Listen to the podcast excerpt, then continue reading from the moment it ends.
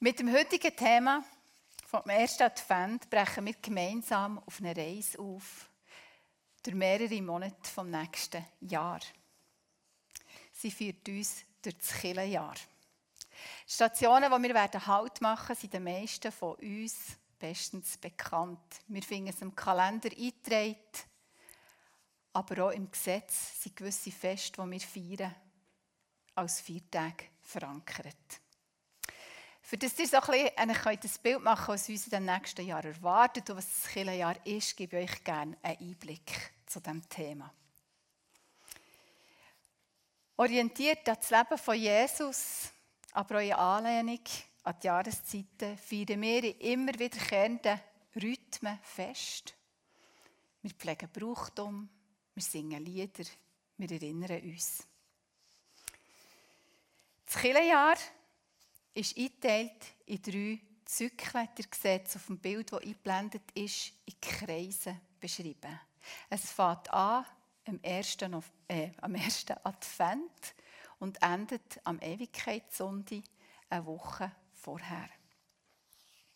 Der erste Kreis ist der Weihnachtskreis.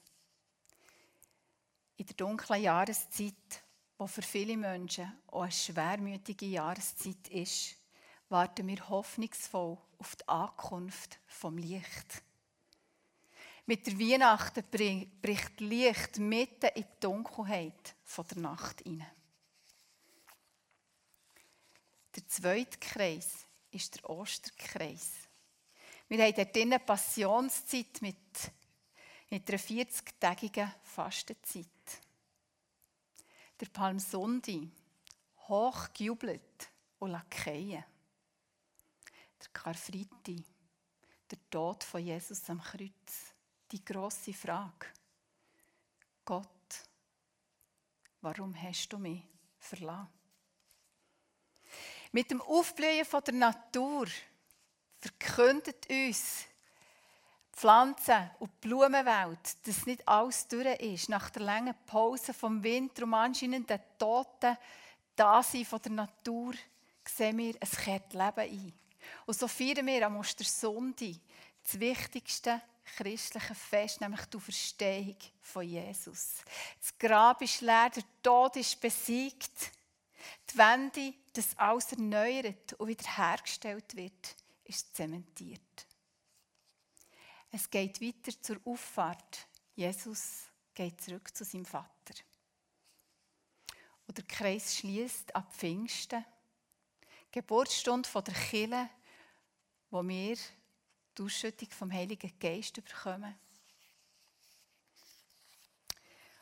Und ab der Pfingsten gehen wir in Trinitatis-Kreis. Trinitatis kommt aus dem Latinischen und heisst Dreieinigkeit. Jesus ist beim Vater. Jetzt ist es an uns, an der Gemeinde, an jedem Einzelnen, im Wissen um einen dreieinigen Gott, um einen Vater, um einen Sohn vom Heiligen Geist und in der Kraft vom dreieinigen Gott, zusammen vorwärts zu gehen, zusammen Reich Gottes zu bauen, Kirche zu bauen und miteinander gemeinsam durch alle Höhen und Tiefen vom Leben zu gehen. Wir kommen zum Buß- und Betttag, der dort drin ist. Und ein ganz wichtiges Fest in der Trinitatis-Zeit ist das Erntedankfest.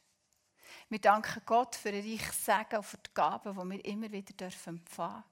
Wir erinnern uns daran, dass hinter jeder Ernte eine Aussaat steckt und dass alles, was wirklich wichtig ist, nur kann empfangen werden Mit dem Kehren der Blätter und karger werden von der Natur werden wir uns der Endlichkeit bewusst. Schmerzen, Leiden, Tod gehört bei unserem irdischen Dasein zur Realität. Der Kreis schließt ab mit dem Ewigkeitssonntag. Er wird ihnen alle Tränen abwischen. Es wird keinen Tod mehr geben, kein Leid, keine Klage und keine Schmerzen. Denn was einmal war, ist für immer vorbei. Der Vers lesen wir in der Offenbarung 21. Am Ewigkeitssonntag erinnern wir uns an die Leute, die im vergangenen Jahr verstorben sind. Wir richten unseren Blick aber auch über das Irdische raus, hin zu Gottes Ewigkeit. Und vertrauen darauf, dass Gott haltet, was er verspricht. Auch gegen Leiden und Tod. Die wiederkehrenden Rhythmen erinnern uns auch immer wieder an Stationen vom eigenen Leben. Wer kennt es nicht? Geburt, Kindheit, Elternschaft, Gefährdung und Leid, Überschwang und Freude, aber auch Angst, Trauer und Tod. Uns erwartet eine spannende Reise und freue mich mega, die mit euch zu gehen. Und bevor jetzt der Heinz Berger, Pastor hier, der EFG Thun, uns Predigt haltet zum Thema «Macht hoch die Tür», darf ich die erste Kerze am Adventskranz anzünden. Gemeinsam als Gemeinde wollen wir in voller Vorfreude und Hoffnung auf die Ankunft vom Licht warten.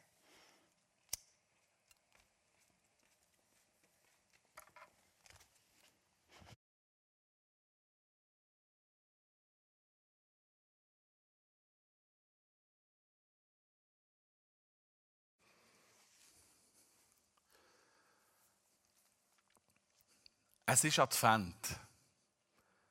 Der sechsjährige Lars hat seinen Adventskalender an die Wand von seinem Zimmer gehängt. Jeden Morgen wird er ein Türchen auftun und den süßen Inhalt genießen. Er kann kaum warten bis zum Weihnachtsabend. Denn endlich wird der Tannenbaum im Wohnzimmer stehen und die schönen Kerzen werden brennen. Am meisten wartet er aber auf Geschenk. Wird sein grösster Wunsch in Erfüllung gehen? Seine Mutter wird heute Mittag den Adventskranz auf den Tisch stellen. Die Kerzen werden ihnen Sonntag für Sonntag zeigen, wie lange sie noch müssen warten bis Weihnachten.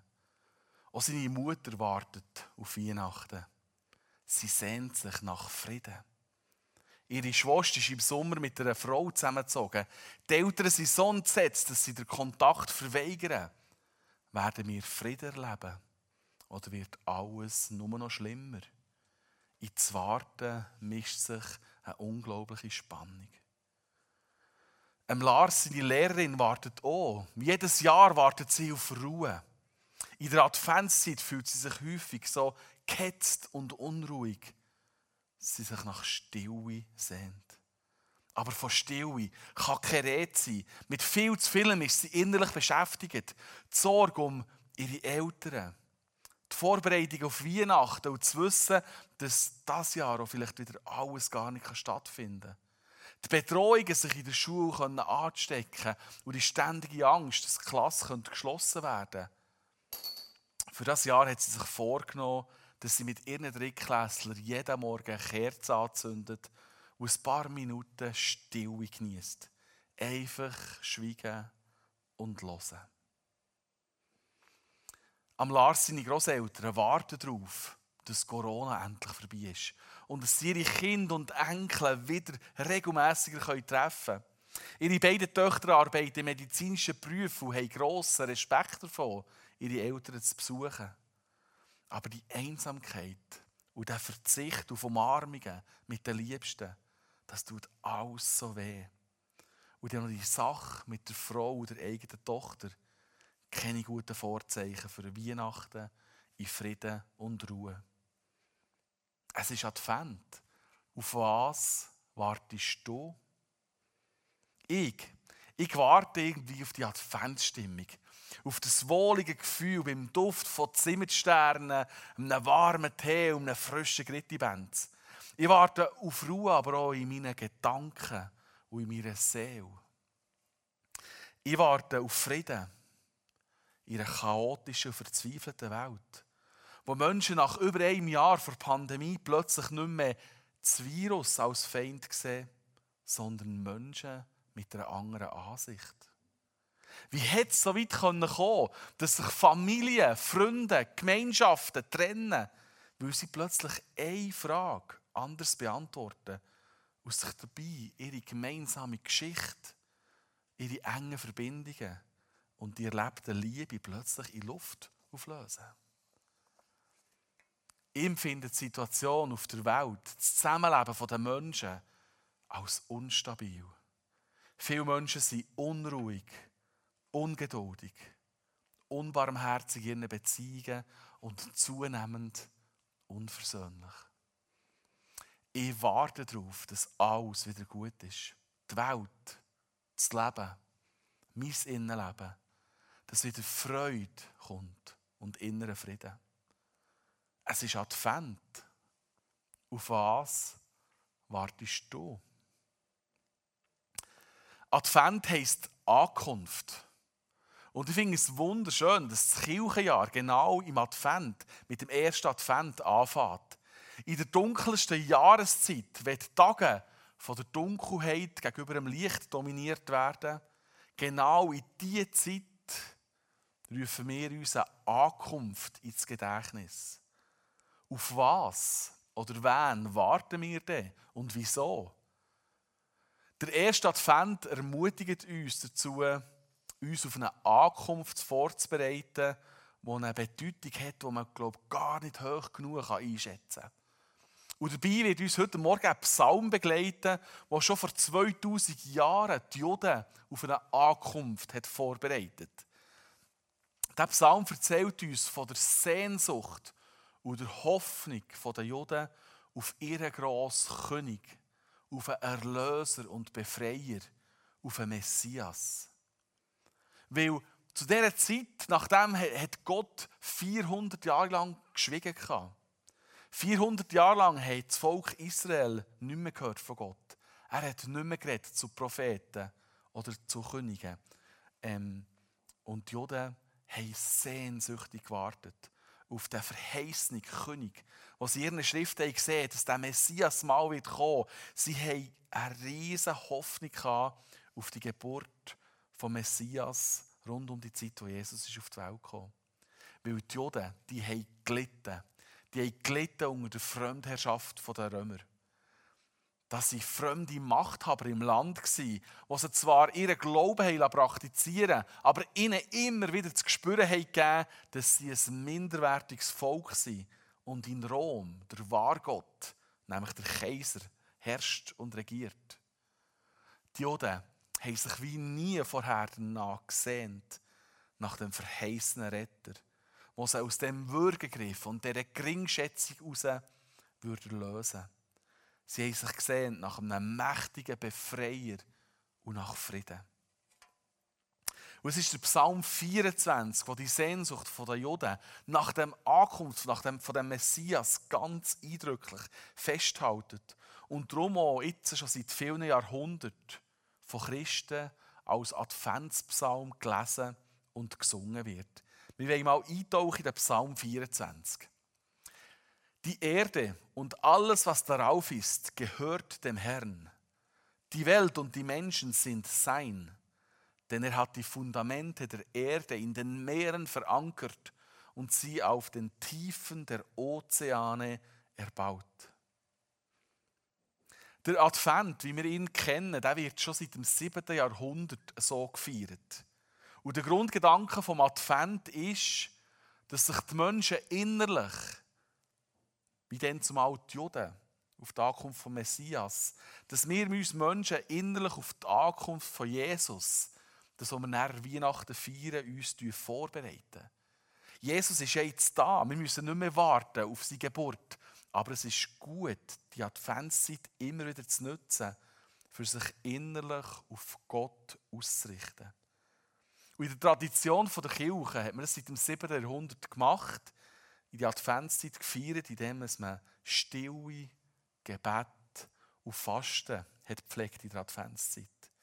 Und eben im Psalm 24 finden wir eine Ausrichtung für die Zeit der Stille.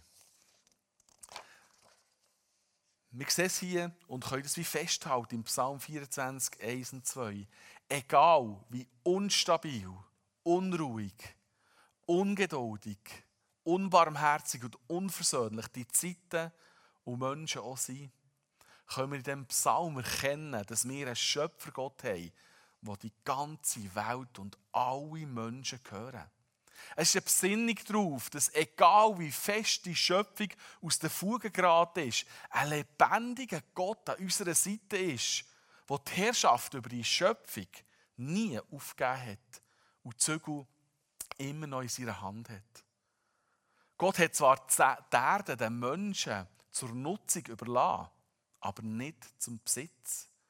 Die Erde mit all ihren Schätzen, mit ihrer Fülle von Natur und allen Lebewesen ist uns von Gott anvertraut worden, dass wir gute Verwalter, gute Haushalter davon sollen sein. Und der Psalm 24 ist ein Besinnen darauf, dass wir einen grossen Gott und einen Schöpfer haben, der nach wie vor Herr und Eigentümer von dieser Erde und auch von den Menschen ist. Wir dürfen im Advent ganz neu in die Nähe zu dem Gott eintauchen, seine Nähe suchen.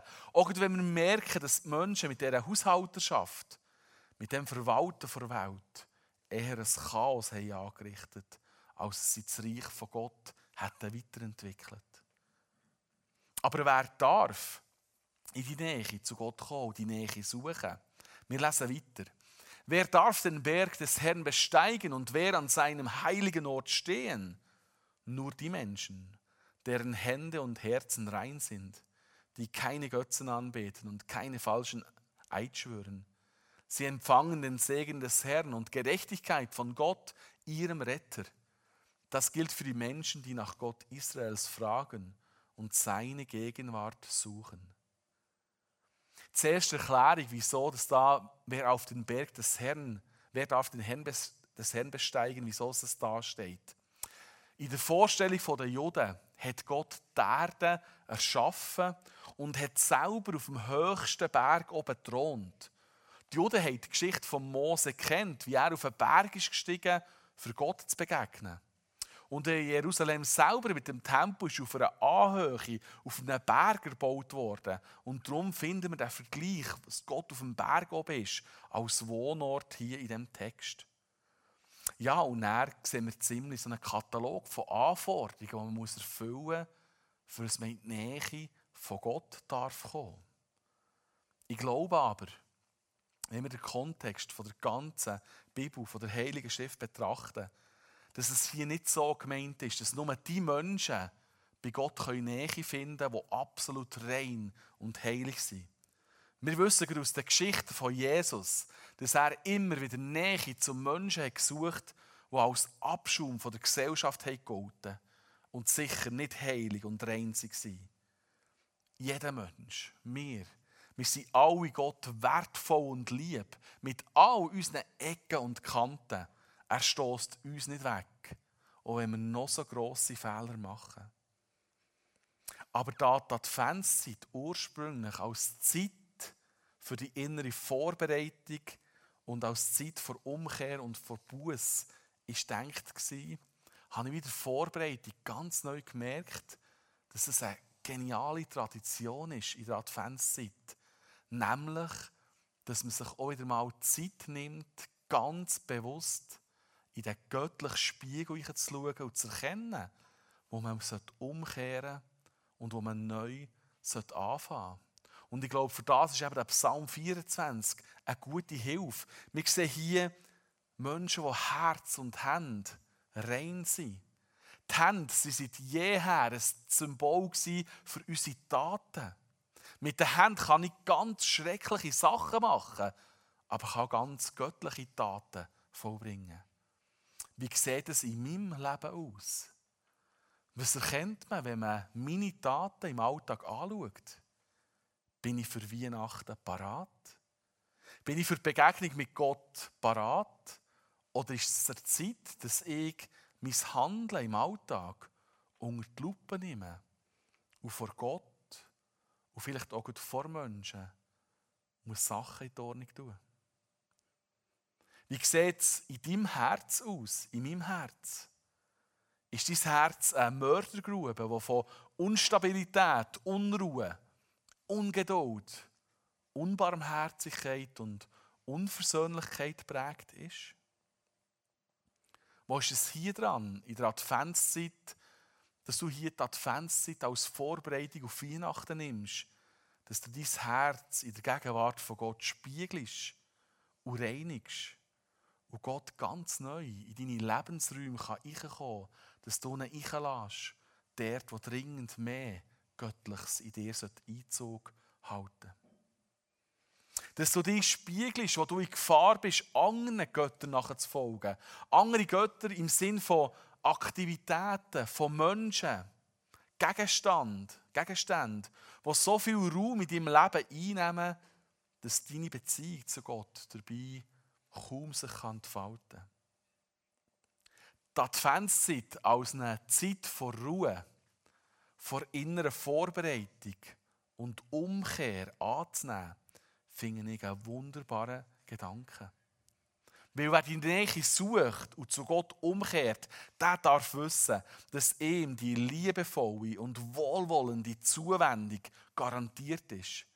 Der Sagen, die Gerechtigkeit, Gott selber wird ganz neu in dein Herz einziehen und die ganz neu mit seinem Schöpfergeist, mit seiner Schöpferkraft ausfüllen. Gott ist nie weiter entfernt als ein Gebet. Du musst nicht zuerst einen Katalog mit guten Werken und Taten erledigen, dass du in seine Nähe darfst kommen. Er ist da. Er wartet auf dich. Wir werden später noch mehr über das hören. Und weil das das Beste ist, was einem Menschen passieren kann, wenn Gott uns mit seinem Schöpfergeist ausfüllt. Und darum sollen wir, wir lesen weiter, Mach die Tore weit und die Türen der Welt hoch, dass der König der Ehre einziehe. Wer ist der König der Ehre? Es ist der Herr, stark und mächtig. Der Herr mächtig im Streit. Mach die Tore weit und die Türen der Welt hoch, dass der König der Ehre einziehe. Wer ist der König der Ehre? Es ist der Herr Zebaoth. Er ist der König der Ehre.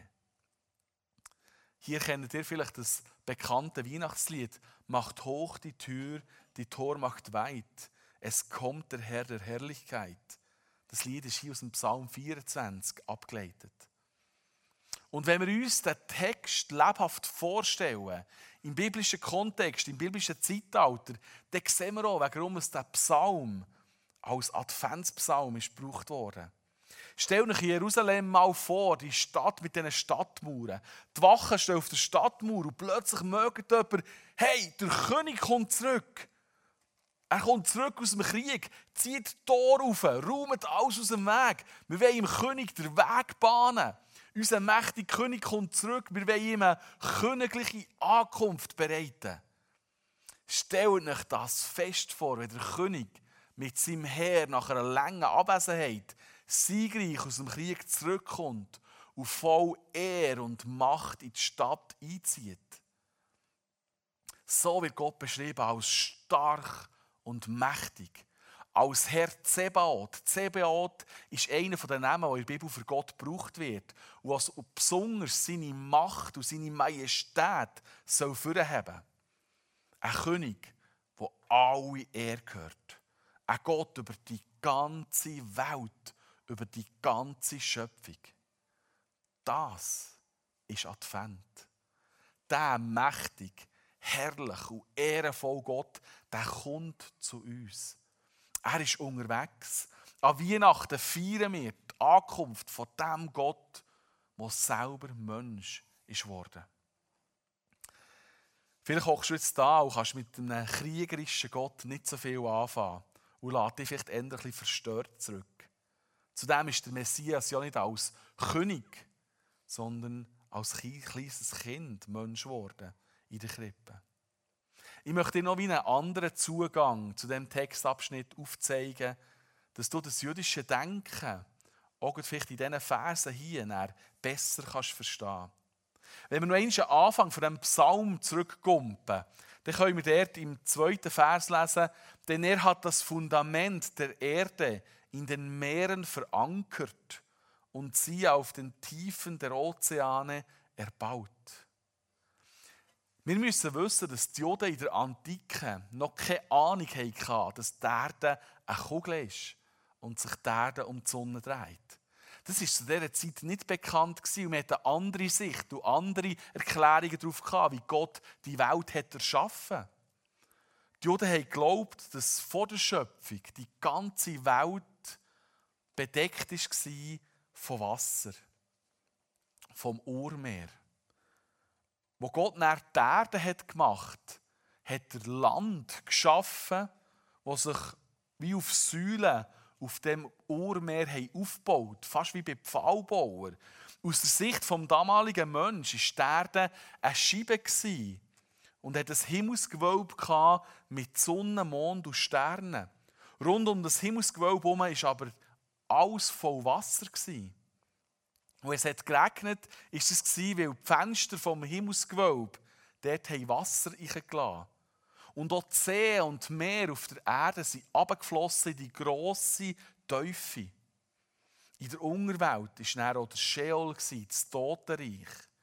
Und für die Juden der damaligen Zeit war die grosse Teufel mit schlimmen Meerestieren besetzt wie zum Beispiel einem Leviathan, einem Wesen aus einer Mischung von einem Krokodil, von einem Drachen, von einer Schlange und von einem Wal.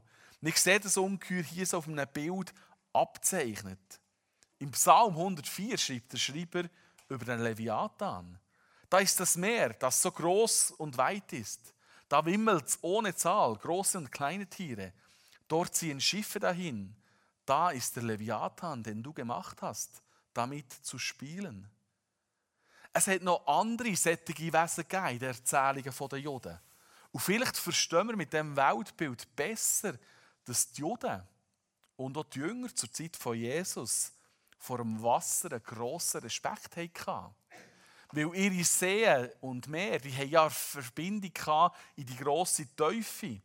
Und als die Jünger mal in einen fürchterlichen Sturm sind geraten, haben sie grosse Angst davor gehabt, dass der Leviathan oder ein anderes Wasserungeheuer in die Quere kommen könnte, sie könnte verschlingen und in die grosse Teufel abziehen.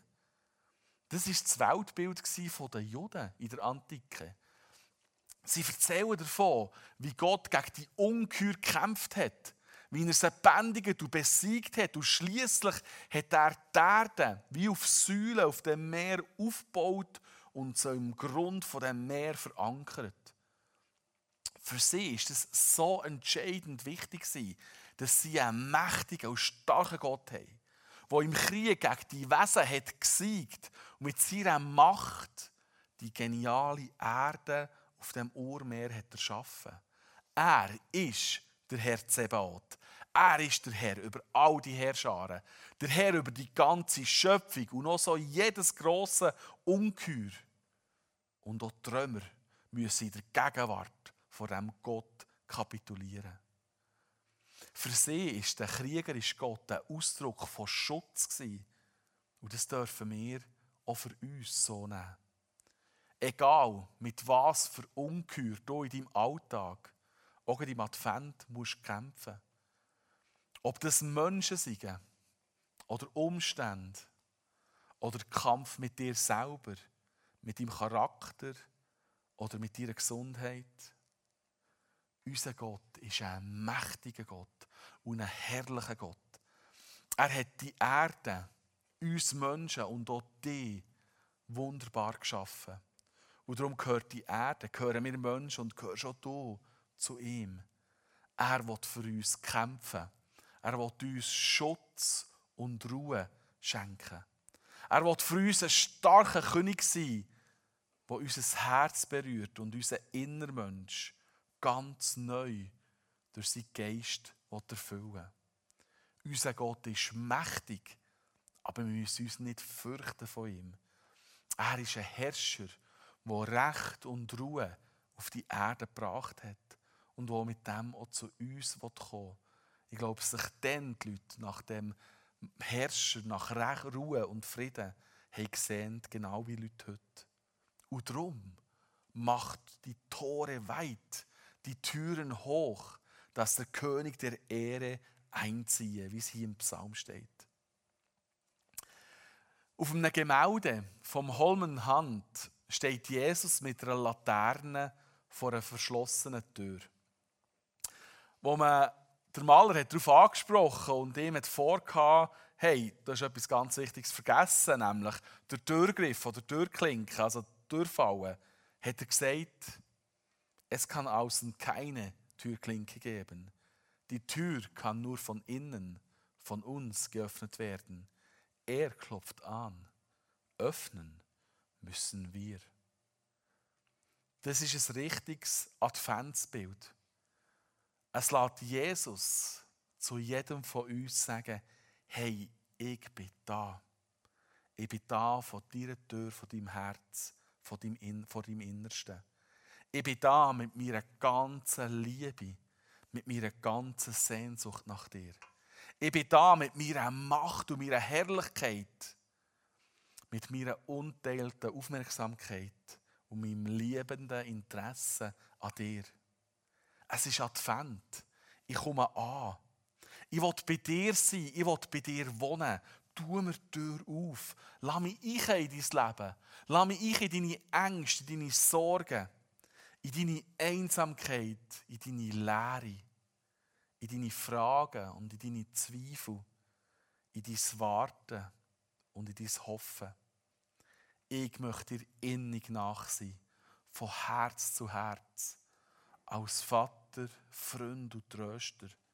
Ich möchte dein Herz berühren, genau dort, wo du einen Mangel empfindest. Ich möchte dich heilen.